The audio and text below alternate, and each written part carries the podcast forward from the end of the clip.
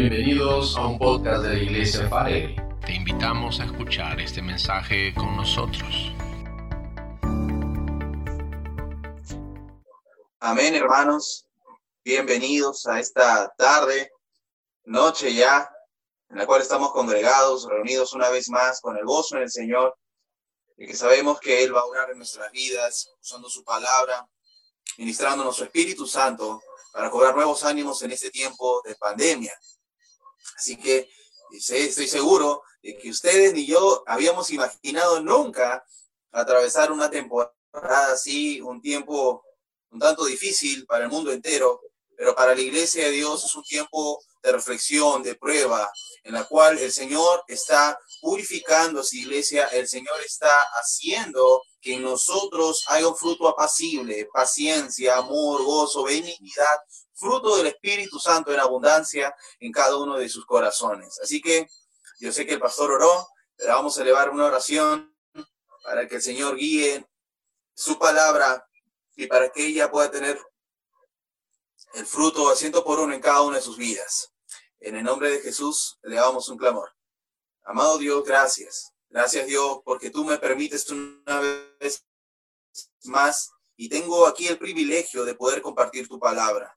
Ayúdanos Dios a poder dirigir, Señor, ella conforme a tu Espíritu Santo. Que tu palabra sea ministrando nuestros corazones y ayudándonos a entender el propósito por el cual en el tiempo del día de hoy estamos, Dios, atravesando.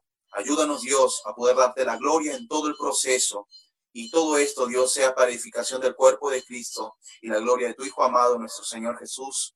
Amén y amén.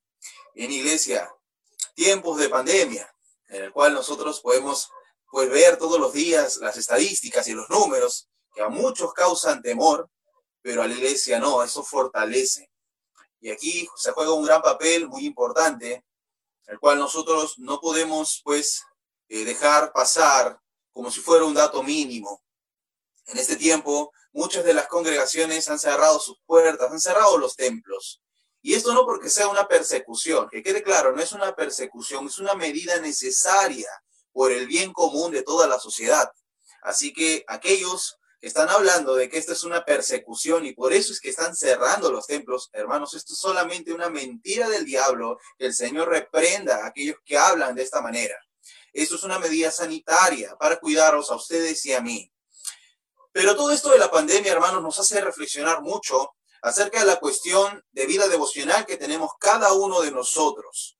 Y yo quiero decir, que es un tema muy poco hablado en la iglesia, pero muchas muchas de las personas que congregan dentro de un templo, dentro de una congregación, que están asistiendo o asistían, eh, tendían eh, tener eh, una vida espiritual muy, muy disciplinada, ¿sí? Así que ellos estaban orando, ellos leían la palabra de Dios, constantemente hacían ayunos, tenían comunión unos con otros, predicaban la palabra, tenían estudios intensos de la palabra de Dios, y esto pues en este tiempo en el cual están eh, aislados en casa, eh, cumpliendo las órdenes del gobierno central, eh, esto pues ha producido que ellos puedan dedicar mucho más tiempo y bravo, bien por ellos, hermanos. Pero la verdad es que no todas las personas tienen esa, yo no lo diría facilidad, pero sí, no todas las personas han tenido este, esta disciplina este hábito de poder tener un tiempo devocional y poder cultuarse desde casa, poder rendir su servicio al Señor. Yo quiero que ustedes, hermanos, recuerden que Daniel no tenía templo, pero cuando él iba a ser echado al foso de los leones, le dijeron claramente, el Dios al cual tú sirves. ¿Cómo que al, cual, al Dios que tú sirves si no había templo en el cual se podía servir? Bien, Daniel había creado, había tenido eh, ese hábito, esa disciplina de poder siempre cultuar a Dios, aunque no haya un templo.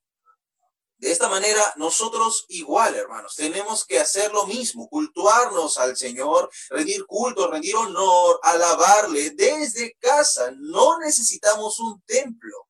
En este momento hay muchas personas, hermanos, muchas que se están dedicando bien y bendiciendo sus propias almas dedicándose a la palabra y a la oración. Bravo por ellos, que el Señor los bendiga. Pero también no podemos em, hacernos de la vista gorda con aquellos que hay que ser más sinceros, estaban pendiendo de un hilo para romper su relación con Dios.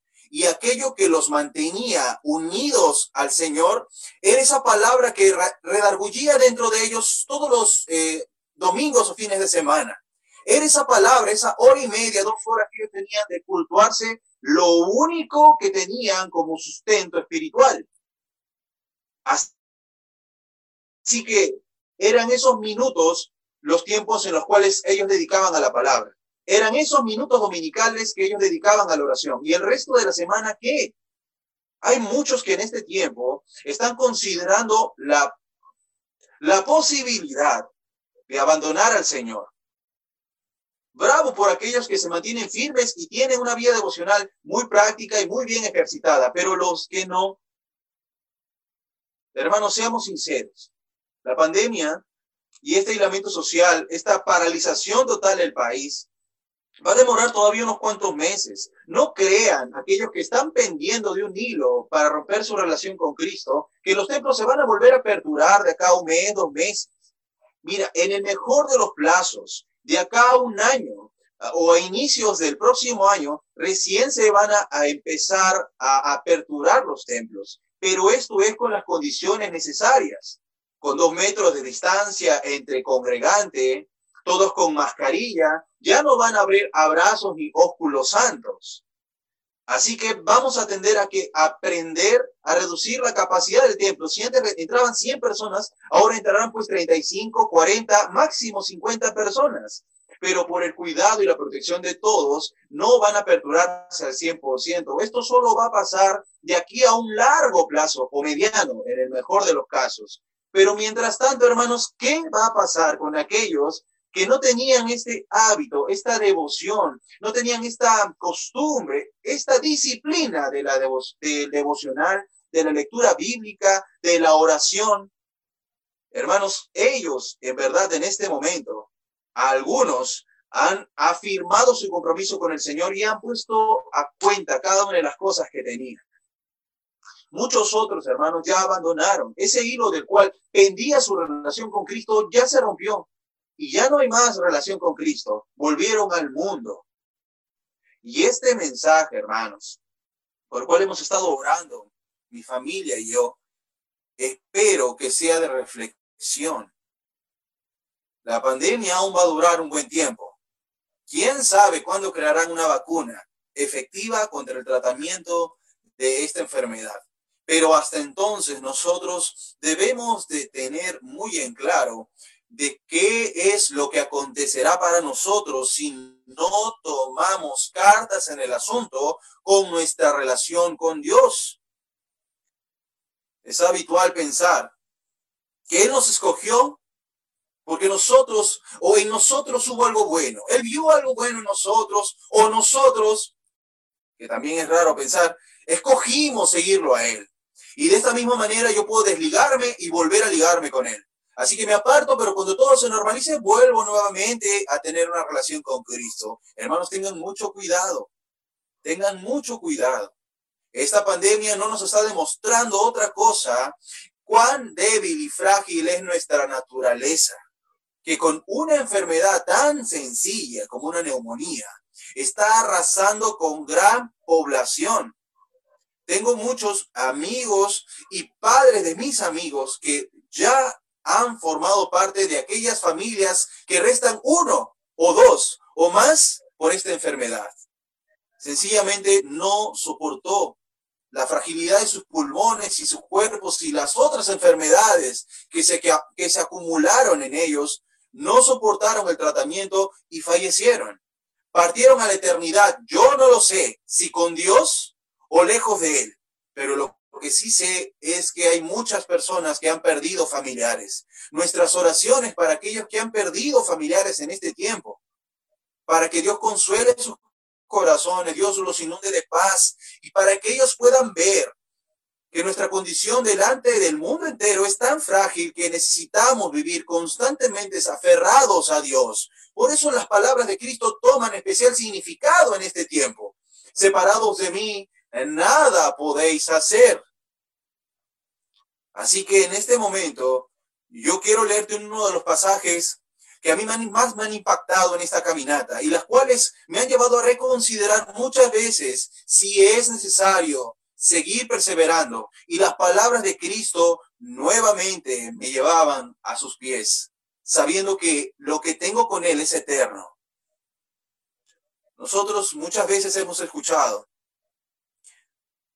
que hay conflictos entre dos personas.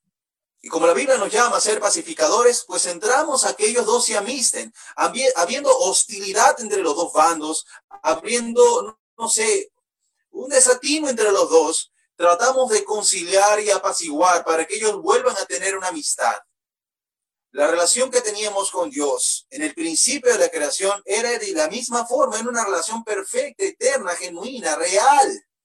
Pero a causa del pecado, esa relación se rompió y nosotros preferimos más adorar a la creación, a las criaturas, en lugar que a Dios. Abandonando la verdad de Dios, nos fuimos en pos de los ídolos, de las cosas que suplían el lugar de Dios.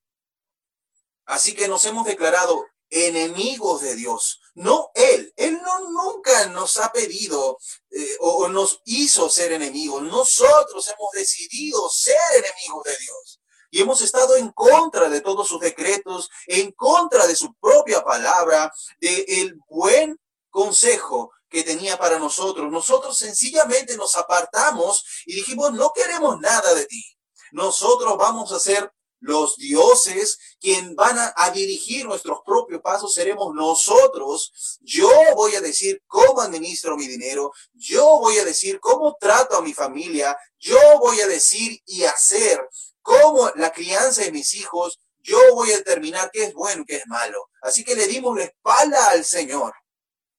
Y en esta condición de enemistad que el hombre había levantado contra Dios, la palabra del Señor dice claro, capítulo 5 del libro de los Romanos, verso 8, un verso muy conocido.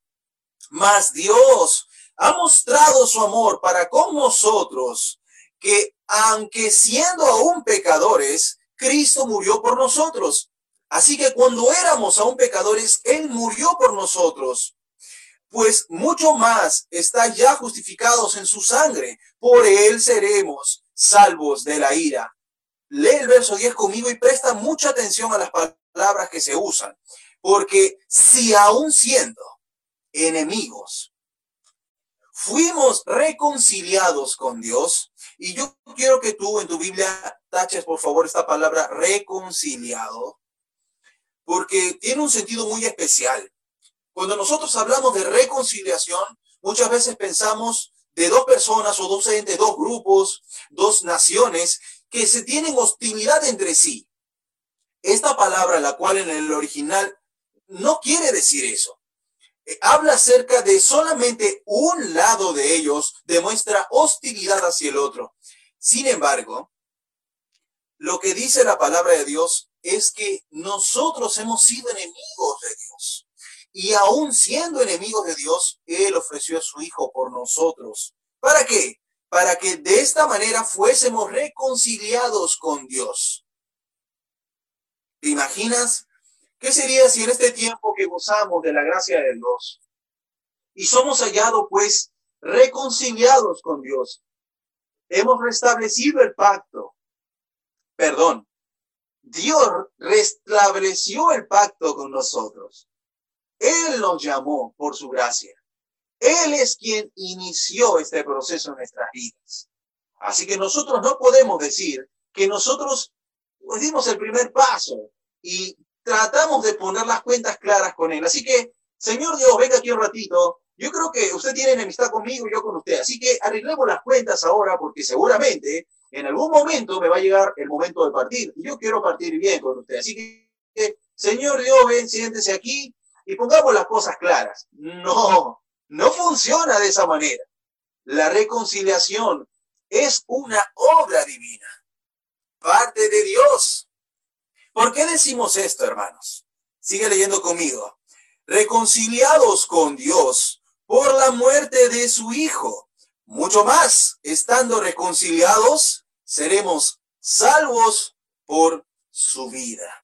Esto, hermanos, la doctrina de la reconciliación es algo muy, muy tocado en las cartas que escribe el apóstol Pablo. Y solamente hace alusión a este sentido extremo de que se tienen hostilidad, sino una de las partes, la cual es afectada, es la que procede en dar el primer paso. Es a lo que muchos estudiosos de la Biblia llaman monergismo, en la que una de las partes es quien inicia el proceso. Nosotros, amados hermanos, estamos llamados a responder en fe, porque ese sacrificio lo hizo Dios. Este es un gran misterio, amados hermanos. Si nosotros en otro tiempo éramos enemigos, contrarios a Dios, eh, aborreciendo todas las cosas llamadas bien delante de sus ojos y a nosotros siendo aborrecibles, es justo que Dios desate toda su ira sobre aquellos que se han declarado en oposición, en enemistad. El mundo entero yace sobre este juicio. Y si nosotros nos queremos constituir amigos del mundo y de todos los placeres y deleites que el mundo ofrece, automáticamente nos estaríamos constituyendo enemigos de Dios. Oh, almas adúlteras, dice el libro de Santiago. ¿No saben que la amistad con el mundo es enemistad contra Dios? Y es lo mismo que venimos a decir el día de hoy. Muchos de los cuales la relación con Cristo la tenían pendiente de un hilo, o aún está pendiente de un hilo, están considerando volver al mundo. ¿Ya qué más da? Si ya no hay iglesia, ya no está el pastor, ya no están los hermanos que me puedan aconsejar o dar palabra o orar por mí. No, ahora es el tiempo de reaccionar, de despertar. ¿Qué será de la vida de aquellas personas que no tenían el hábito de la oración? O de aquellos que no tenían el hábito de la lectura matutina o nocturna quien no separaba tiempo para poder hacer sus disciplinas espirituales cada mañana. ¿Qué será de aquellas personas que en este momento están coqueteando con el mundo, intentando restablecer lo que ya había sido abolido? No podemos nosotros pensar que vendrá un avivamiento después de esta cuarentena. Después de, después de esta gran pandemia, a nuestros ojos, muchas personas se están acercando a Dios. Y es más, yo lo digo de manera personal. Hay muchos familiares míos que en este momento dicen, vamos a orar, hay que leer la Biblia, hay que reconciliarnos con Dios. Muchos están siendo movidos a causa de esta pandemia al Señor y están reconociendo su pecado, su extravío y quieren en sus fuerzas tener una comunión con Él. Pero sin embargo, nosotros no podemos decir que va a haber un gran avivamiento después de terminada esta pandemia, porque no ha habido ni habrá ningún avivamiento. Chequear el libro de historia y aún más el libro de los hechos, no hay ningún avivamiento que se haya ocasionado por una crisis o una enfermedad. Todos los avivamientos registrados en la historia han sido provocados por hombres fieles, por congregaciones fieles y temerosas de Dios, que guardaban la palabra, que tenían tiempo de oración intenso, de ayunos constantes. Más que por una crisis o enfermedad, los avivamientos han sido productos de compromiso y lealtad al Señor. Así que yo no soy partidario de aquellos que piensan que después de esta pandemia vendrá un gran avivamiento y que las iglesias se van a abarrotar en su, eh, en su número hermanos, desistan de ese pensamiento, porque nunca un avivamiento fue causado por una enfermedad o una crisis, sino por cristianos, recalco, comprometidos y fieles en la causa. En este momento, nosotros acabamos de leer que habíamos sido enemigos, pero ahora en Cristo hemos sido amistados, reconciliados con Dios. Y no es que Dios se reconcilie con nosotros, porque la descripción de la palabra reconciliar es cambiar, tornar. Y ustedes, no sé, no sé ustedes, eh, pensarán que Dios cambia. Dios se transforma. ¿Ha cambiado de parecer el Señor que creó los cielos y la tierra? Al contrario, Lo que dice la palabra de Dios es que Él es un ser inmutable, que no cambia. Él es el mismo en el principio y al final. Él es el alfa y el omega. Así que Dios no puede cambiar. Él es inmutable, así como sus juicios lo son. Si Él declaró a un ser de, enemigo de Él como alguien que merece la justicia de Dios sobre Él, y él derrama con justa razón toda su ira, todo el mundo dará gloria a Dios, porque eso es lo que merece el pecado. ¿Qué es lo que dice el capítulo 6 del libro de los Romanos? Verso 23, porque la paga del pecado es muerte. Y en el Antiguo Testamento leemos que sin derramamiento de sangre no hay remisión de pecados. Así que la justicia de Dios sí o sí tiene que ser satisfecha. Pero vamos a ver esto en el capítulo 5 también de Segunda de los Corintios. Hablando tocante exactamente el mismo tema, la reconciliación. Un texto muy conocido, verso 17, dice así, de modo que si alguno está en Cristo, es decir, hablando de las personas que ahora están creyendo en el Señor, si alguno está en Cristo, nueva criatura es. Las cosas viejas han pasado, y aquí todas son hechas nuevas. Bravo, gloria a Dios, qué buena promesa del Señor. Hablando de que si alguien está en Cristo, las cosas que pasaron en su vida ya no son, Él vuelve a ser una nueva creación.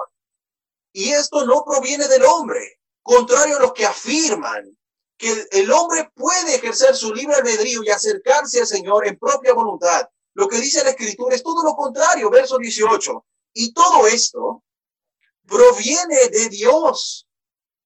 ¿Qué cosa proviene de Dios? El que nos haya hecho nueva criatura.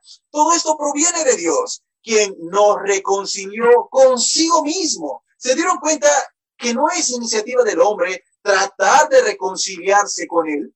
Es Dios mismo quien trata a nosotros, su creación, como a seres que son enemigos, todos responsables de sus pecados. Pero aún en esta enemistad, Dios, quien no debe de reconciliarse con nadie, porque Él no tiene hostilidad con nadie, hace que su Hijo, la segunda persona de la Trinidad, se encarne y venga a la tierra y tome nuestra condición humana como dice el capítulo 2 del libro de los Hebreos.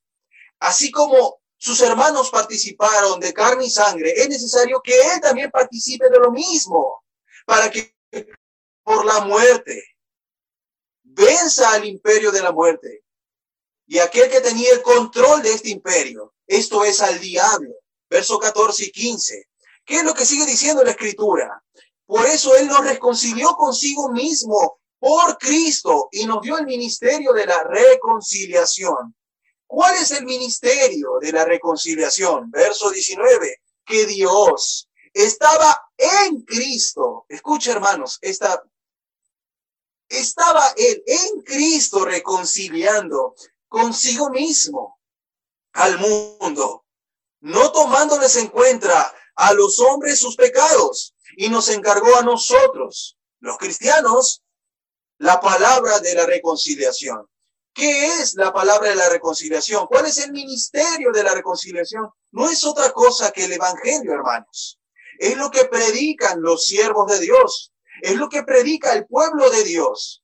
El mensaje de que Dios ha mandado a su Hijo, nacido de mujer, padeciendo nuestras mismas condiciones, siendo tentado en todo conforme a nuestra naturaleza, pero no habiendo pecado en nada. Y solamente así, hermanos, Cristo pudo ser ofrecido como ofrenda expiatoria en propiciación de nuestros pecados. Esto fue hecho en la persona de Cristo. Solamente así la justicia de Dios, que no cambia, fue satisfecha. Y todo aquel que en este momento cree en el sacrificio de Cristo es adjudicado legalmente el perdón de los pecados. Y Dios ya no tiene juicio contra él, sino que se le imputa al creyente la justicia de Cristo. Esto es lo que resulta en nuestra reconciliación con Dios. Él es quien propició a su Hijo por nosotros. Él es quien entregó al Hijo para que tomara forma de hombre, participando de carne y sangre. Fuera como nosotros y siendo como nosotros, fuera compasivo y misericordioso, para que Él pudiese entender nuestra dificultad, nuestra debilidad, nuestra fragilidad, y solamente así demostrarnos que en esta condición también se puede vivir sujeto al Señor. Para todos aquellos que en este momento están viendo la transmisión o están viendo este video y estás pensando por alguna extraña razón romper tu relación con Cristo, te ruego que consideres lo que Dios ha hecho ya por nosotros cuando aún éramos enemigos. Cuando aún éramos enemigos declarados de Dios. Te ruego que lo consideres una vez más y rechaces al mundo que eh, cada vez está rodeando. Examinémonos nosotros mismos. ¿Cuánto tiempo le dedicamos a la comunión con Dios, a la lectura de la palabra, a la oración, versus cuánto tiempo le dedicas a las redes sociales, cuántos videos ves en YouTube, cuánto Instagram consumes, cuántos juegos en línea y cuánto tiempo estás atorado en esa maldición de Dios. Perdón, del diablo, herramienta del diablo. ¿Cuánto tiempo estamos desperdiciando ahí? Si tú analizas y sacas la cuenta y sumas los minutos que dedicas a Dios y a las cosas de este mundo, si ves que la balanza se inclina hacia el mundo, entonces tu relación corre peligro. Pero si la relación que tú tienes con Dios sopesa más que las cosas de este mundo, entonces es tiempo de que tú seas usado como un instrumento útil para la obra del Señor. Hay muchas personas que en este momento necesitan palabra de aliento, palabra de ánimo. Te lo digo yo como uno de los beneficiarios de ellos. Hace unas cuantas semanas atrás tenía un problema familiar que estaba pues consumiéndome el alma, hermanos. Estaba inundado de tanta tristeza de que no tenía ganas para poder hacer nada. Pero el Señor me sostuvo con su misericordia. Las oraciones de mis hermanos fortalecieron, me llenaron de nuevo ánimo. Me dieron me hicieron, eh, me hicieron ver con claridad de que Dios tenía cuidado de mí, que el amor de Dios estaba siendo manifestado a través de ellos que oraban por mí, que, me escribían dándome palabras de ánimo, que me exhortaban a perseverar, a levantar la cabeza, que es un nuevo tiempo, es tiempo de orar, es tiempo de clamar, aún en la dificultad, mejor es depositar todas nuestras ansiedades sobre Él, porque solamente Él tiene cuidado de nosotros. Así que acabamos de ver, hermanos, que habíamos sido antes enemigos, pero aún siendo enemigos, Cristo murió por nosotros. Ahora vemos que esta es una obra que hace Dios. Él la inicia y Él la perpetúa. Pero no solamente eso, sino que debemos de considerar que Dios no está propiciando esto para un enemigo en sí. Es decir, si alguien está en Cristo ahora, no quiere decir que él va a ser o va a seguir siendo enemigo. Esto implica un cambio en realidad. Esto implica una regeneración en el espíritu. Así que todos aquellos que entienden que han sido nuevas criaturas han sido regenerados. El poder de Dios a través del Espíritu Santo ha obrado en sus vidas y los ha traído de muerte a vida y ya no van a ver más condenación, sino que pasarán la eternidad con Él. Es lo que dice el capítulo 5, verso 24 del libro de Juan. Pero no quiero quedarme ahí porque aún sigue la historia con el tema de la reconciliación. Todas estas son obras de Dios. ¿Y cuál es la parte del hombre? Porque si dije que esto parte de Dios y se perpetúa en Dios, ¿cuál es la parte que le toca al hombre? ¿Acaso él no es responsable de su enemistad con Dios? Por supuesto. Y aquí vemos que Dios también obra en la preservación de aquel que ha creído, del creyente, del santo. Algunos hablan de ella como la perseverancia del santo, pero esto no es otra cosa que una evidencia de una persona verdaderamente regenerada. Así que si estás considerando abandonar el camino que ya te fue anunciado, Cristo crucificado y resucitado, entonces probablemente no haya sido regenerado nunca o no haya sido perteneciente a su pueblo. Es por eso que debe de considerar todas las aristas del problema que estamos planteando. Si somos enemigos de Dios, el juicio vendrá mañana o en la tarde o en la noche, pero vendrá. Pero si somos reconciliados con Él, la justicia perfecta de Dios ha sido satisfecha en la persona de Cristo y tú has sido declarado justo, santificado en Cristo para la gloria de Dios. Vamos a ver lo que dice el libro de Colosenses. Colosenses, capítulo 1, verso 21 en adelante.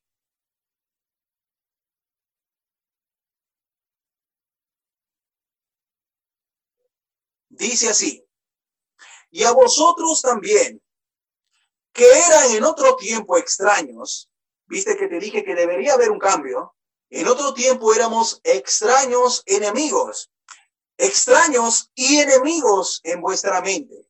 Así que el que está reconciliado con Dios no permanece en enemistad. Él no sigue siendo un enemigo, un extraño delante de los ojos de Dios. Al contrario, la relación que deberíamos tener, Cristo la asegura. Él es quien nos da el acceso al Señor. Él es quien nos ayuda por su sacrificio. Sigue leyendo conmigo. En otro tiempo que eran extraños y enemigos en vuestra mente, haciendo malas obras, ahora, tiempo presente, ahora os ha reconciliado. ¿En dónde nos reconcilió? ¿O a través de qué nos reconcilió? Verso 22. En su cuerpo de carne, por medio de la muerte. ¿Para qué? Para, hermanos, subraya esa palabra para. Para es un subjuntivo que siempre, hermanos, siempre va a indicar propósito. Así que, ¿cuál es el propósito por el cual Dios propició a su Hijo Jesucristo? Y de esta manera, la enemistad que el hombre tenía para con él sea restablecida y ahora haya una alianza, establezca un pacto. Se restablezca el nuevo pacto en la sangre de Cristo. ¿Cómo hizo todas estas cosas para que Él no tome por inocente al que en verdad es pecador, para que su justicia siga intacta? El texto 22 dice, para que en su sangre, en su carne, en el cuerpo de su carne, por medio de su muerte, para presentarnos santos y sin mancha e irreprensibles delante de él. Así que todo el castigo que el pecador merece fue ejecutado, fue derramado sobre la persona de Cristo hace más de dos mil años. ¿Cuál es el beneficio de aquel que cree? Él va a presentarlo sin mancha, irreprensibles delante de él. Muy parecido a lo que dice la carta de Judas antes del Apocalipsis, en el verso 24. Él es poderoso para guardarlos sin caída, sin manchas, sin arrugas y presentarlos delante de Él. Esto es lo que tiene el poder para preservarnos, hermanos. Pero aquí vengo a la participación del hombre. Porque si dije que este acto es un acto homogenista, que, que inicia en Dios de una sola parte, nosotros también tenemos parte en, en esto de lo que hablamos, de responder en fe. Porque mire lo que dice el verso 23. Si en verdad, si es una partícula condicional, hermanos. Si en verdad permanecéis fundados y firmes en la fe y sin moveros Así que acá hay dos condiciones para que todo lo anterior pueda cumplirse. La primera es permanecer fundados en Él y firmes. Y la segunda, no movernos de la esperanza del Evangelio. ¿Cuál es la esperanza del Evangelio? ¿Qué es lo que esperamos alcanzar nosotros con el Evangelio? ¿No es la salvación de nuestras almas? ¿No es el reino eterno al lado del Señor? Todas estas cosas van a acontecer, pero si nosotros permanecemos firmes y no nos movemos de esta esperanza. Vuelvo a repetir, hermanos, esto no es una obra del hombre. Nuevamente Dios nos va a proveer recursos de gracia para que nosotros podamos perseverar y no nos movamos de esta esperanza. Porque el libro de Filipenses dice exactamente lo mismo, que Él es quien hace en nosotros el querer como el hacer por su buena voluntad. Así que el querer permanecer en Él viene de Dios y el permanecer en sí mismo, en el Señor y en la palabra que nos han hablado, también viene de Él. Amados hermanos, todos estos beneficios, gracias al sacrificio perfecto de Jesús en la cruz, Es por eso que le rogamos que no corten ese péndulo, ese hilo que los tenía atados a la relación con, que tenían con Cristo, que tenían con Dios, sino que al contrario puedan fortalecer. Y aquel que estaba pensando desertar del camino que ya le había sido anunciado, este es el tiempo de reconsiderarlo. Si en este momento desean rechazar la palabra de reconciliación, es el momento. Pero si tú estás tomando cuenta de cuán grande sacrificio ha hecho el Señor por nosotros, entonces no vas a siquiera meditarlo un minuto, sino que dirás, a viva voz, como decía Pablo, ya no vivo yo, sino que Cristo vive en mí. Y lo que vivo ahora en la carne, lo vivo en la fe del Hijo de Dios que me amó y murió por mí. Que podamos renovar nuestra alianza y nuestro pacto con el Señor. Que nos reconciliemos con Él si hemos sido hallados enemigos y contrarios a su voluntad. Pero no dejes pasar más tiempo. Es necesario que podamos ser conscientes de que cada una de las cosas que Dios preparó de antemano para que andemos de ella es para que le demos gloria. Y esto, hermanos, esto es necesario que lo podamos entender. Porque si queremos pensar de una manera loca y desmesurada de que Cristo, el Señor, Dios el Padre, Dios el Espíritu Santo necesitan reconciliarse con nosotros, porque lo que decía 2 Corintios, después del verso 20, es que es como si Dios rogase por medio de nosotros, reconciliaos con Dios. Parece decir que Dios está rogando a la humanidad, reconcíliense conmigo. Pero no, amado hermano. Dios no necesita ni tu oración, ni tu alabanza, ni tu obediencia. Él es completo. Él no necesita nada, Él no necesita la creación entera. Pero entonces, ¿cuál es el beneficio de que nosotros oremos, alabemos, leamos su palabra, lo obedezcamos, le rindamos alabanza y honor? El único beneficiado en esta relación, Dios hombre, es el hombre. Dios es perfecto, Él no cambia. Así que si no le alabas, si deseas desertar el camino, Dios sigue siendo igual.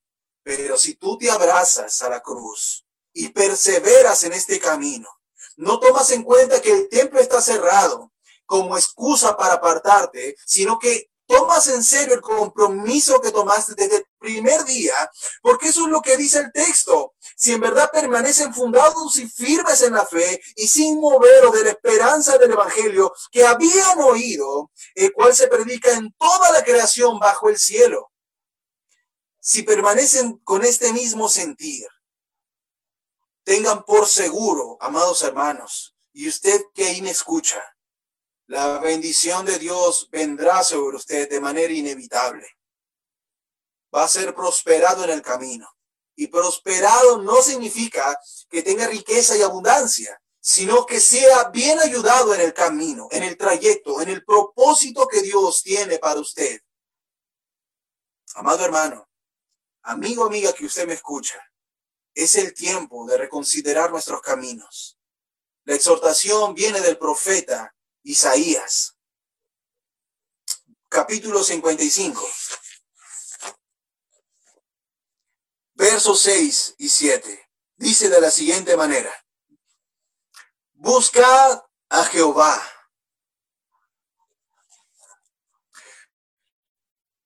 Busca a Dios mientras puede ser hallado. Busca a Jehová mientras puede ser hallado. Llámale, llamadle, entre tanto que está cercano. Llámenle, mira que es una orden. Busca, imperativo. Llámale, imperativo. Son órdenes. Mientras puede ser hallado, en tanto que está cercano. Llegará un momento en el que Él no va a ser hallado y será el día en el que Él manifieste su justo juicio sobre la tierra. Va a haber un día en el que Él no va a estar cercano, sino que muy lejos, inalcanzable para toda la creación. Y será justamente el día en el que Él manifieste su justo juicio sobre la tierra. Así que busca a Jehová mientras Él está, él, él puede ser hallado. Y llámale, entre tanto Él está cercano. Deje el impío su camino y el hombre inicuo sus pensamientos, y vuélvase a Jehová, vuelvan al Señor, el cual tendrá de él misericordia, y al Dios nuestro, el cual será amplio, amplio, extenso en perdonar.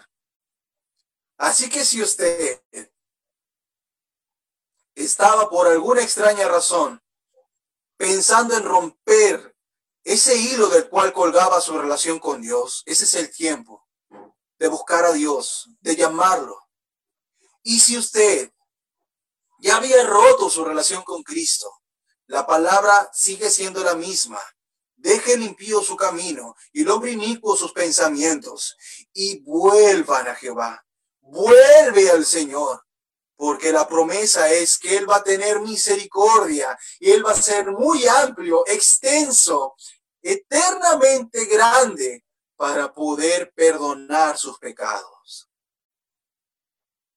Que no se nos olvide que Él, Él es el Padre de toda misericordia, el Dios de toda consolación. Solamente en Él podemos tener libre acceso al trono de la gracia por la sangre de Cristo, por el sacrificio que Él hizo en favor de todos los que creen y permanecen en la fe. Solo por esta dádiva de Dios, nosotros tenemos vida eterna en Él. La paga del pecado era muerte, mas la dádiva de Dios en Cristo Jesús es vida eterna. Abrácese a la cruz abrácese a la cruz. Vuelva a Cristo. Vuelva a Cristo. Hagan un bien a su alma. Reconozca la iniquidad en su corazón. Reconozca su pecado. Confiéselo y acérquese a Él porque Él va a ser amplio en perdonar. No perdamos el tiempo, hermanos.